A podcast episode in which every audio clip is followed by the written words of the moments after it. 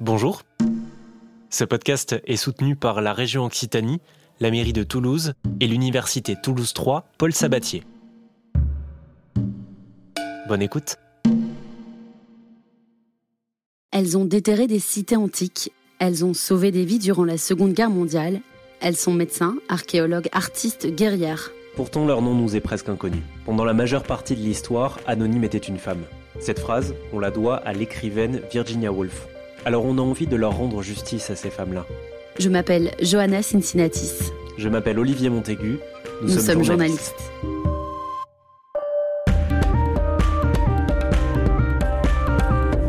Tant mieux si j'ai cassé des murs et que maintenant la porte est un peu plus grande. La résistance, je n'en ai jamais parlé. Les jeunes dans des établissements scolaires me disent Oh, vous êtes une héroïne. Jamais de la vie.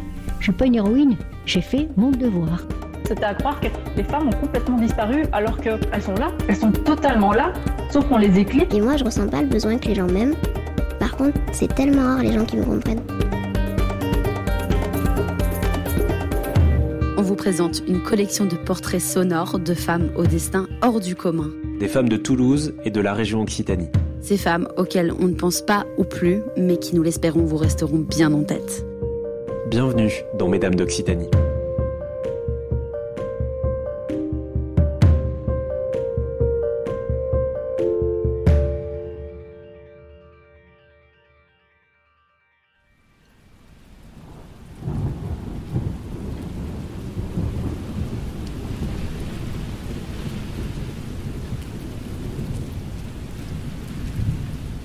Imaginez. La pluie qui frappe au carreau de la poupée moderne, le vent qui fouette les pavés rue de la Pomme. Les dernières clientes de cette petite boutique cossue du centre-ville de Toulouse sont parties vite pour éviter l'averse. Il est tard, bientôt le couvre-feu. Nous sommes en 1941. Dans l'arrière-boutique, Marie-Louise compte, trie, classe, fume. Mais ce qu'elle ne vous dit pas, c'est que sous les papiers, sous les factures, sous ce bazar savamment orchestré, il y a ces photos de jeunes hommes aux yeux clairs. Ce sont les aviateurs qu'elle fera évader cette nuit. Imaginez, au même moment, dans un petit pavillon situé près de la gare de Perpignan, on approche l'heure du souper. Josette a 12 ans. Elle fait ses devoirs dans la cuisine. Difficile de se concentrer avec sa petite sœur qui chahute. Elle jette un œil à son cartable. Son atlas de géographie n'a pas bougé. Ce qu'elle ne vous dit pas, c'est que dans le double fond se trouve cachée une lettre à destination de Londres. Laissez-nous vous raconter l'histoire de celle qui combattait dans l'ombre, Marie-Louise Dissart à la tête du plus vaste réseau d'évasion de France et Josette Forgue-Torrent, 12 ans, plus jeune agente de liaison du pays. Vous écoutez Mesdames, épisode 3.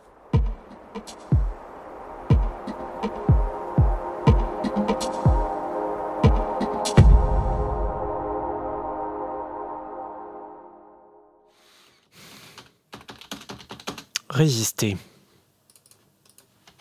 Résister, ça vient du latin resistere, qui veut dire tenir bon, tenir ferme. Résister, c'est un mot que Marie-Louise connaît bien. Elle est une lutteuse née.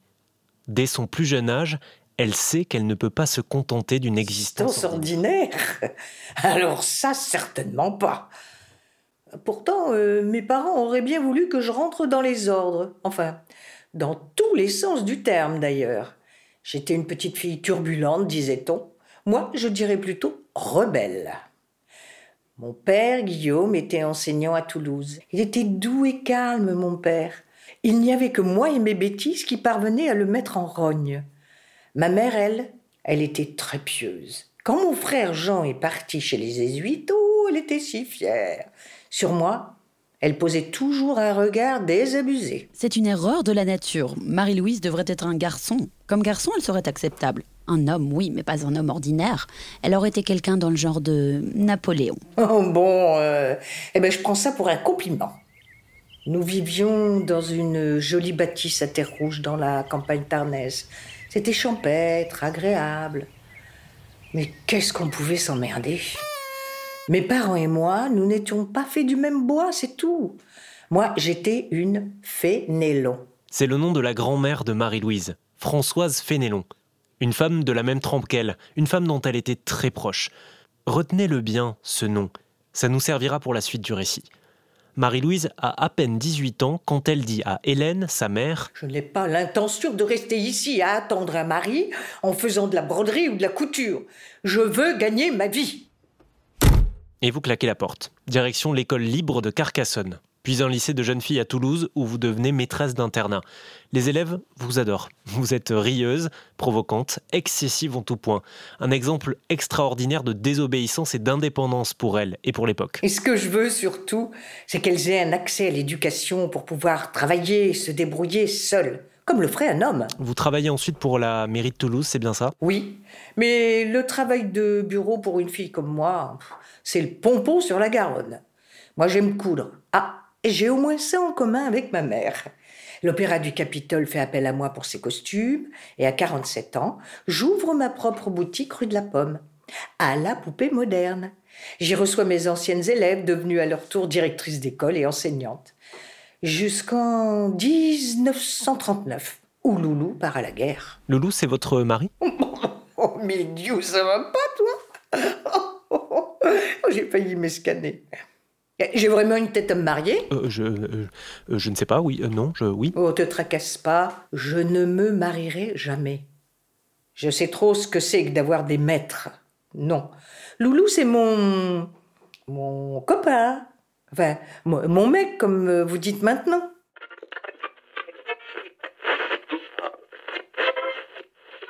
Les nouvelles du front ne sont pas bonnes. Loulou est fait prisonnier au début de l'année 1940. Je suis furieuse. Mais que veulent-ils, ces boches? Il faut réagir, se battre. Alors imaginez, à la mi-juin, quand j'entends ça sur les ondes. Français, à l'appel de Monsieur le Président de la République, j'assume à partir d'aujourd'hui la direction du gouvernement de la France. Je fais à la France le don de ma personne pour atténuer son malheur. C'est le cœur serré que je vous dis aujourd'hui qu'il faut cesser le combat. Le 17 juin 1940, le maréchal Pétain, général en chef de l'armée française, connu comme le vainqueur de Verdun, demande l'armistice. Ce n'est pas une capitulation, ce n'est pas un acte militaire qui aurait permis à la France de poursuivre le combat sur d'autres fronts. Non, c'est un armistice, un acte politique. Quelle honte, mais quel déshonneur mais quelle humiliation Non, mais vous vous rendez compte? Ce maréchal de malheur nous livre à l'ennemi comme euh, une fournée de chocolatine. L'honneur, le bon sens, l'intérêt supérieur de la patrie commande à tous les Français libres de continuer le combat là où ils seront et comme ils pourront. Il est par conséquent nécessaire de grouper partout où cela se peut une force française aussi grande que possible. 24 heures plus tard, un contre-ordre est donné d'un certain général Charles de Gaulle. Il incite les citoyennes et les citoyens à ne pas baisser les bras. Un discours que Marie-Louise fait tirer à plusieurs centaines d'exemplaires à l'imprimerie des Frères Lyon, quartier Saint-Étienne, des tracts qu'elle distribue à tout va dans les rues de Toulouse, qu'elle placarde sur les murs. Elle a 59 ans et c'est son premier acte de résistance, avant même que ce mot ait la signification qu'on lui connaît aujourd'hui.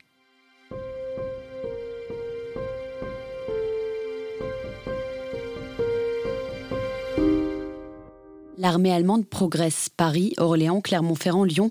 L'armistice est signé le 22 juin, dans la clairière de Rotonde. Les deux tiers du pays passent en zone occupée. C'est le cas de la Bretagne. La jeune Josette Torrent a 10 ans le jour où les nazis marchent sur Saint-Malo. Quand nous la rencontrons chez elle pour cet épisode, ses souvenirs sont encore intacts et toujours aussi douloureux 80 ans après. Ça, je m'en souviendrai toute ma vie. Ces, Allemands qui sont entrés en chantant, ces bruits de bottes, quand je vous en parle, j'en ai la chair de poule encore. Ces bruits de bottes, ces chants glorieux, là, c'est quelque chose, je ne peux pas vous dire, qui m'a fait un mal terrible de voir cette armée qui entrait là chez nous, en France. Et là, c'est. J'ai eu une. Ma mère qui était avec la, sa cape d'infirmière, on était dans la rue toutes les deux quand ça s'est passé. Avec sa cape d'infirmière, je me souviens m'être cachée dans sa cape, sous sa cape, pour pas les voir. Avec sa mère Thérèse et sa sœur Micheline, Josette décide de quitter la Bretagne. Après plusieurs tentatives manquées, elle trouve place à bord d'un train direction Perpignan. La famille de Josette est catalane depuis des générations. Ses grands-parents y vivent. Son père, mobilisé au front, jusqu'à l'armistice, les y rejoint ensuite. Donc on a tout laissé à Saint-Malo. Tout. Alors le même mon chien, tout. Et moi j'ai emporté un poupon. On nous dit euh, faites attention parce que les Allemands fouillent tout et prennent tout ce qu'il y a de la valeur dans le train. Alors ma mère, euh, bien sûr, elle avait pris tout l'argent qu'on avait à Saint-Malo. Alors j'ai eu l'idée de mettre cet argent dans le poupon. Bon, les Allemands sont venus, ils ont tout fouillé. Évidemment, ils ne sont pas allés chercher dans le poupon. Marie-Louise et Josette ont une chose en commun, la haine de l'ennemi et l'envie d'agir. Mais il y a un point de divergence net. Contrairement à Marie-Louise lorsqu'elle était enfant, Josette est une fillette plutôt discrète. Personne ne s'est jamais méfié de moi. Hein. Personne. Bon, j'ai déjà un tempérament, je ne suis pas expansive comme était ma sœur qui criait, chantait partout. Et moi, non, j'étais plus réservée. Et je me laisse jamais aller. Je ne n'extériorise rien. Et c'est peut-être ça qui a poussé son père, Michel Torrent, à tout lui dire, un soir de septembre 1942. Un jour, je reviens de l'école et je vois mon père allongé par terre. Alors je, me suis effrayée, bien sûr. Je crois qu'il était mort. Quand il est revenu à lui, il me dit, il m'explique qu'il était dans la résistance. Moi, je suis tombée du je ne savais même pas que ça existait, évidemment, on n'en parlait pas, on parlait de rien. Hein. Qu'il était dans la résistance, ce qu'il faisait, que c'était secret, qu'il fallait pas le dire, qu'il avait besoin de moi parce qu'il fallait porter un document quelque part. Alors il m'a demandé d'y aller à sa place.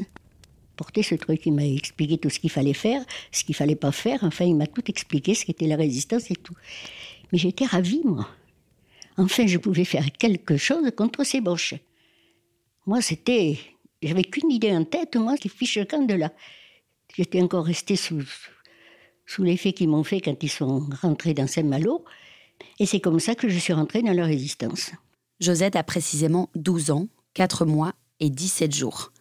Elle devient l'agente de liaison de son père, la plus jeune résistante de France.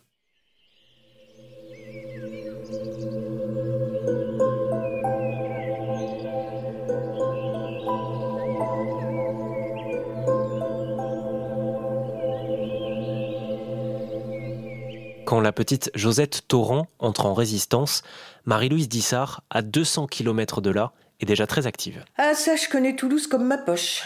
Et Toulouse me connaît tout aussi bien. Il me faut pas bien longtemps pour trouver les partisans de la France libre. Je me mets d'abord en lien avec Silvio. Silvio Trentin, c'est un militant antifasciste italien qui tient une librairie au 46 rue du Languedoc, près de chez vous. C'est le nid de la résistance toulousaine. C'est grâce à lui que vous vous engagez dans le réseau Berthaud, un groupe qui réceptionne des armes sur la base de Fonsorbes, près de Toulouse, pour saboter des convois allemands. Et c'est grâce à lui que vous entrez en contact direct avec Londres. À ses débuts, Marie-Louise est agente de liaison, comme Josette. C'est comme une agente du renseignement, une espionne quoi. Elle transmet des informations au réseau de résistance, se renseigne sur les rondes des policiers par exemple, transmet des documents codés d'une main à l'autre, un rôle souvent attribué aux femmes parce qu'il est plus discret, moins dangereux.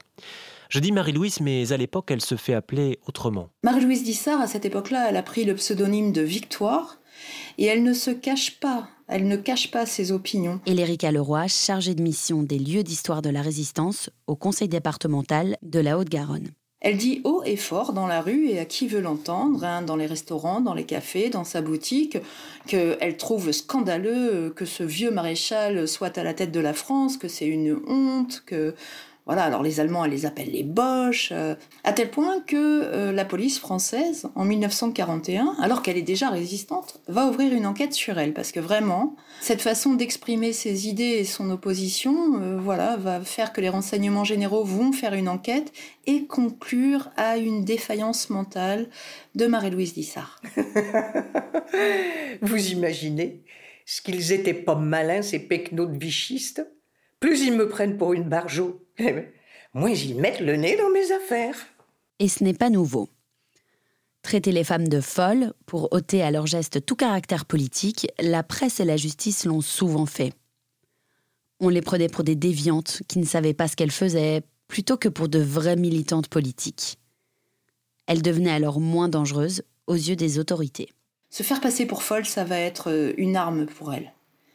Et à de nombreuses reprises euh, sous l'occupation allemande, elle va parvenir à, échapper à l'arrestation, par exemple, en se déguisant en clocharde, en s'aspergeant de vin.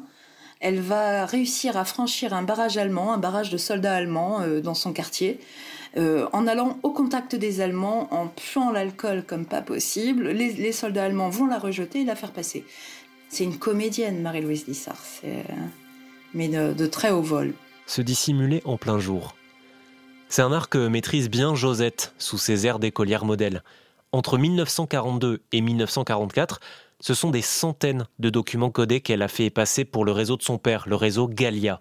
Une fois, deux fois, parfois cinq fois par semaine sur le chemin du collège Madame de Sévigné, situé rue Courteline derrière la gare de Perpignan. Elle s'arrête dans un grand jardin attenant et s'assoit sur, un, banc. Je mettais mes livres et mes cahiers à côté de moi avec mon atlas. Parce que il avait transformé mon atlas, mon père, il y avait mis une double couverture avec une cache. Donc j'allais avec cet atlas, je mettais l'atlas sur les livres et les cahiers, je faisais semblant de, réviser une leçon, et quelqu'un venait. Je sais maintenant que la personne qui venait descendait d'un train qui venait ou de Montpellier ou de Toulouse. Mais à l'époque, je ne savais rien. La personne venait, s'asseyait de l'autre côté de moi et échangeait l'atlas que j'avais contre un autre. Alors, ce qui fait qu'il emportait un document et il en a ramené un que moi j'avais. C'était des renseignements, il y a tant de, wagons à la gare là, il y a des bateaux qui arrivent là, des tas de renseignements comme ça pour. Euh, mais il n'écrivait pas comme ça, hein, c'était codé. Mon père m'avait appris à coder et décoder des messages, ce que j'aimais beaucoup faire, ça, ça me, ça me plaisait. Et en codant et décodant des messages, comme je suis pas idiote, je me rendais compte de beaucoup de choses, mais je n'ai jamais rien dit.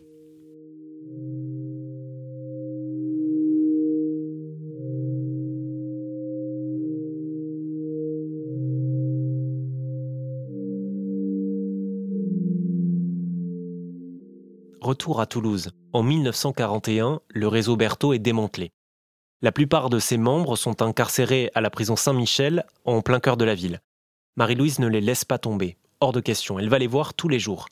C'est là qu'une autre résistante lui présente le docteur belge Albert Guéris, aussi connu sous le pseudonyme de Pat O'Leary.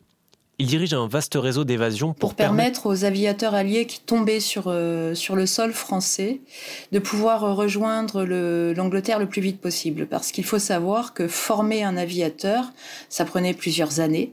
Donc il était primordial pour les Britanniques de récupérer euh, leurs aviateurs.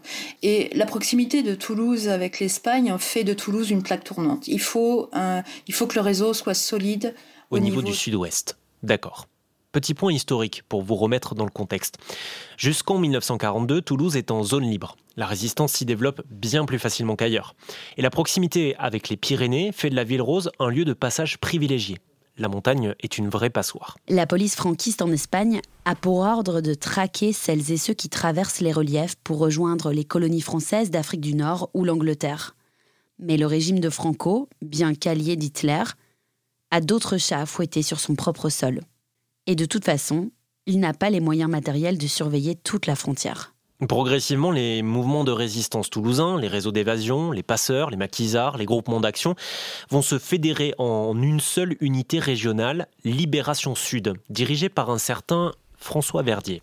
Et ouais, ce n'est pas juste une station de métro à Toulouse. Libération Sud fera d'ailleurs partie des huit fédérations qui composeront le Conseil national de la résistance à la fin de la guerre. Mais revenons à Marie-Louise et sa rencontre avec Pat O'Leary. Elle a été choisie parce que elle, euh, était très débrouillarde et elle avait toujours des solutions à tout. La principale mission de Marie-Louise Dissart en 1942 pour le réseau Pat O'Leary, c'est donc de trouver des lieux d'hébergement sûrs trouver euh, les moyens de nourrir et d'habiller ces, pilotes alliés, et puis surtout ensuite euh, trouver les, relais, euh, les passeurs, hein, clairement, les, passeurs qui permettront de, de partir de Toulouse et rejoindre l'Espagne.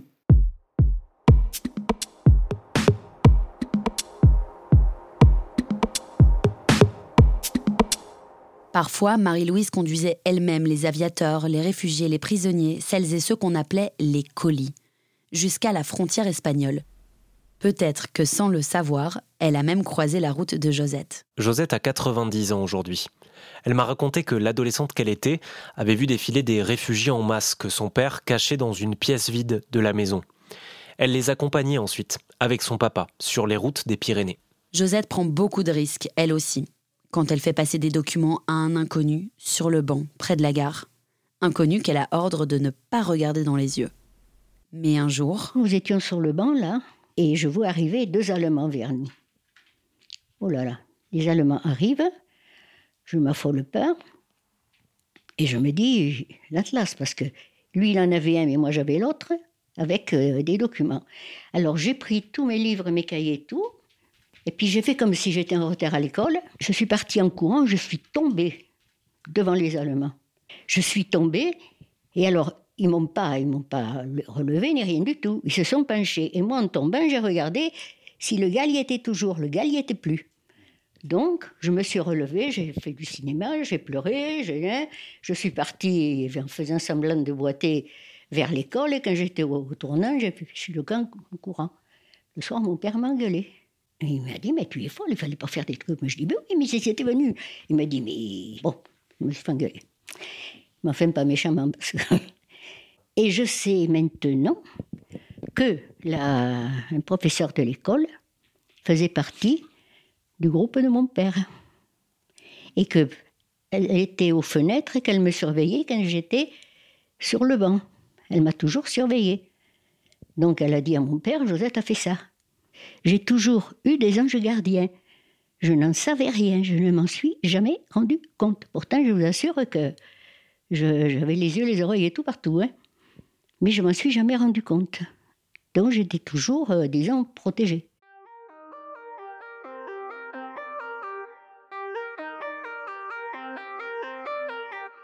En mars 1943, le réseau occitan Patoliri est démantelé. Tous les proches de Marie-Louise sont capturés tous, sauf elle. Mais qu'à cela ne tienne, elle part à Barcelone pour rencontrer le consul britannique, puis à Genève pour tenter de convaincre l'état-major britannique de la laisser reconstituer le réseau. Requête acceptée. Marie-Louise Dissart, euh, donc après avoir convaincu les Britanniques, recrée le réseau en mai 1943. Donc elle, repart de zéro. Hein. Marie-Louise change de pseudonyme. Désormais, elle ne s'appelle plus Victoire, mais bien Françoise comme sa grand-mère. Vous vous souvenez? Et le réseau va survivre jusqu'à la libération. Ça tient du miracle, hein, sincèrement, parce qu'elle était tellement recherchée. Et puis euh, là, on est dans le cœur de la guerre. Hein, euh, donc la pression est phénoménale. Marie-Louise Dissart est clairement identifiée. Euh, ils, ont sa photo, son, portrait est affiché dans Toulouse. Vraiment, ils la recherchent. Et, hum, et pour elle, c'est cette période-là, 1900, fin, fin, second semestre 1943 euh, et euh, toute l'année 1944, ça va être de se cacher en permanence jusqu'à la libération. Ça a été difficile, c'est vrai. Je reçois des fonds de la Grande-Bretagne pour reconstituer le réseau, mais ce n'est pas suffisant. Alors j'investis la totalité de ma fortune personnelle pour payer les hébergements, nourrir les aviateurs que je cache, Toulouse n'est plus en zone libre. Je suis traqué. Mon appartement est régulièrement perquisitionné.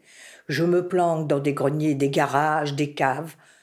Avec mes aviateurs même parfois. Bon, j'avale des centaines de kilomètres. Je m'esquinte la santé. Non mais c'est que j'ai 62 ans, moi. Ma seule satisfaction, c'est de me pavaner rue Alsace, déguisée en vieille folle, avec mes petits groupes d'aviateurs, eux-mêmes déguisés en marins-pêcheurs. Les nazis nous laissent passer à chaque fois.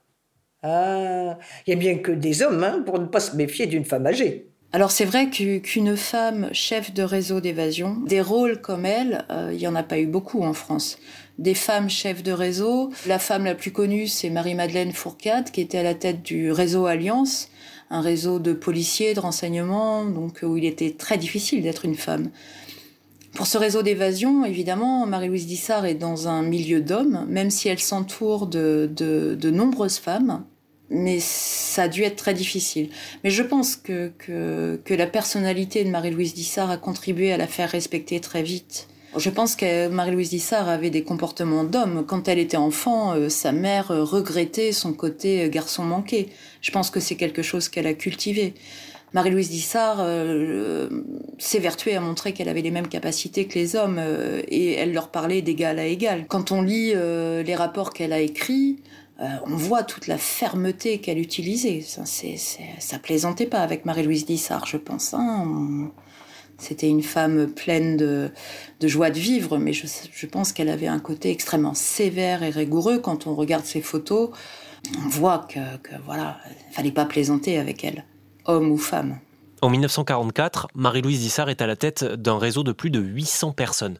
Des hébergeurs, des passeurs, des informateurs, des points relais dans toutes les Pyrénées. C'est un réseau qui couvre l'intégralité du pays. N'importe quel aviateur tombé sur le sol français passe par le réseau Françoise. Françoise est le plus vaste réseau d'évasion de France à cette époque-là. Vous avez bien entendu Alors, je répète, Marie-Louise Dissart dirige, en 1944, le plus vaste réseau d'évasion de France. Pourtant, vous la connaissiez, vous, avant? Parce que nous, non.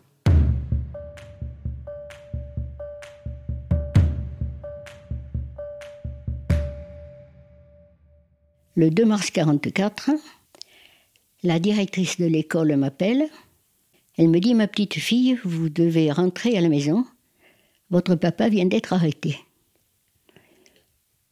Mon père m'avait dit S'il m'arrive quelque chose, tu brûles tout ce qu'il y a à la maison parce que nous avions tout, nous avions des codes, nous avions des documents, nous avions tout, et je les avais cachés dans les roseaux qui tenaient les tomates au jardin.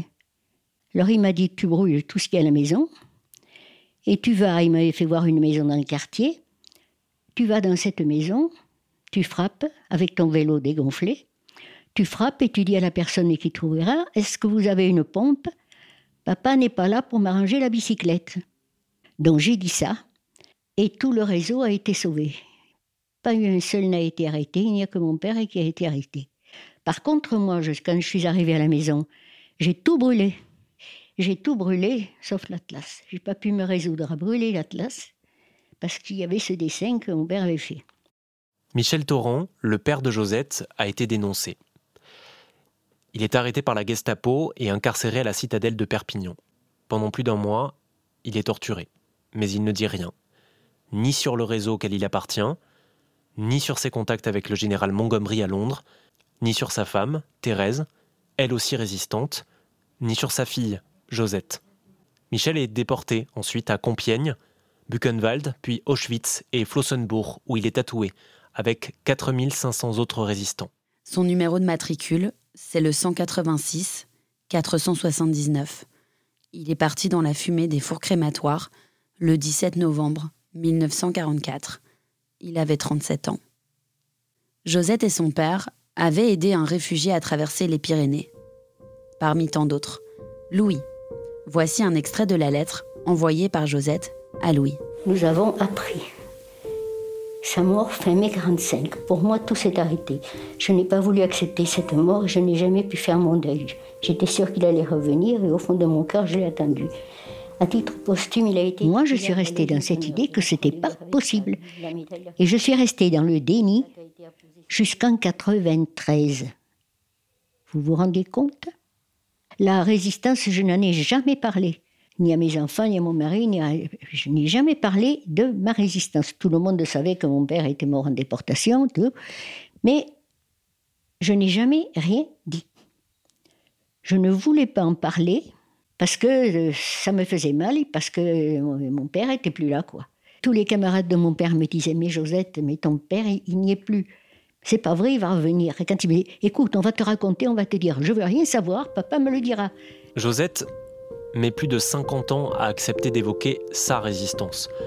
Parce que les anciens camarades de son père insistent, elle finit par se rendre dans les écoles, les collèges, les lycées pour partager son histoire. L'histoire de Marie-Louise, en revanche, s'est estompée avec le temps. Après la libération, son action a été plébiscitée par les forces alliées, Elle a reçu de nombreuses distinctions, américaines, britanniques, canadiennes, belges, mais en France, on ne lui a pas rendu hommage à la hauteur de ses actes. Elle a eu la médaille de la Résistance, la Légion d'honneur, mais elle n'a pas été faite compagnon de la Libération. En 1957, elle meurt dans l'anonymat le plus total. C'est quand même malheureux de voir que dans ce millier à peu près de compagnons de la Libération, on n'y trouve que six femmes.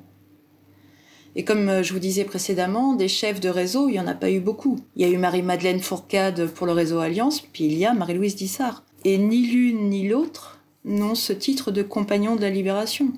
Pourtant, le, général de Gaulle appréciait beaucoup Marie-Louise Dissart. Il lui a rendu visite, euh, notamment sur la fin de sa vie. Hein, euh. il a été apposé une plaque sur sa maison natale à Cahors. Il a reconnu tout son, tout son travail. Mais voilà, cette France euh, des années 40 euh, n'a pas reconnu euh, le rôle de Marie-Louise Dissart. Là où moi, ça m'a un petit peu plus agacé, c'est quand les historiens ont fait un dictionnaire historique de la résistance et que Marie-Louise Dissart n'y apparaît pas. C'est dramatique. C'est pour ça que quand, moi j'ai commencé à, travailler sur la mémoire des rues de Toulouse, qui, fait, qui rend beaucoup d'hommage à la résistance, et que j'ai vu que Marie-Louise Dissart n'apparaissait même pas dans le centre-ville de Toulouse, alors que c'est la plus grande résistante de la région, euh, j'ai milité, j'ai j'ai œuvré pendant, pendant franchement bien deux ans pour qu'une plaque soit apposée rue de la Pomme, euh, ce qui a été fait en 2011.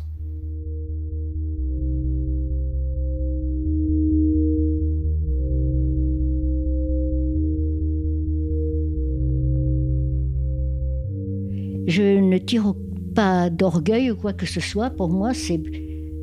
C'est pas. Je, je, réponds toujours, ça fera parmi à mon père. Des fois, on me dit, hein, les, jeunes dans les, dans les établissements scolaires me disent Oh, vous êtes une héroïne. Jamais de la vie. Je suis pas une héroïne. J'ai fait mon devoir. Vous avez remarquablement résisté, Josette. Oh, j'aurais aimé vous connaître. Vous me rappelez ces jeunes femmes que je supervisais au lycée.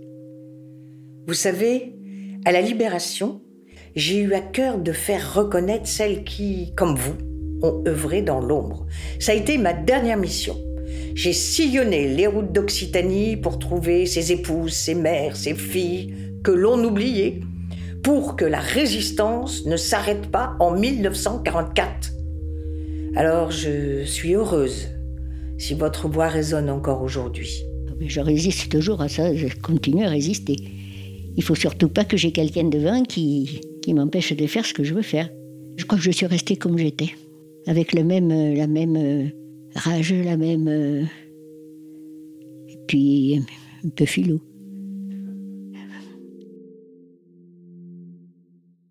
Vous venez d'écouter le troisième épisode de Mesdames.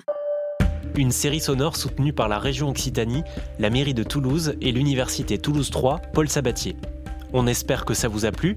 Pour donner encore plus d'écho à ces histoires, vous pouvez nous attribuer 5 étoiles sur votre plateforme d'écoute préférée, vous abonner ou parler du podcast autour de vous. Pour aller plus loin sur les thématiques abordées dans l'épisode, rendez-vous sur notre site internet mesdames Vous pouvez aussi nous suivre sur Instagram pour découvrir des contenus totalement exclusifs. Merci à Madame Josette Forgue-Torrent, plus jeune résistante de France, de nous avoir accueillis chez elle, à Perpignan.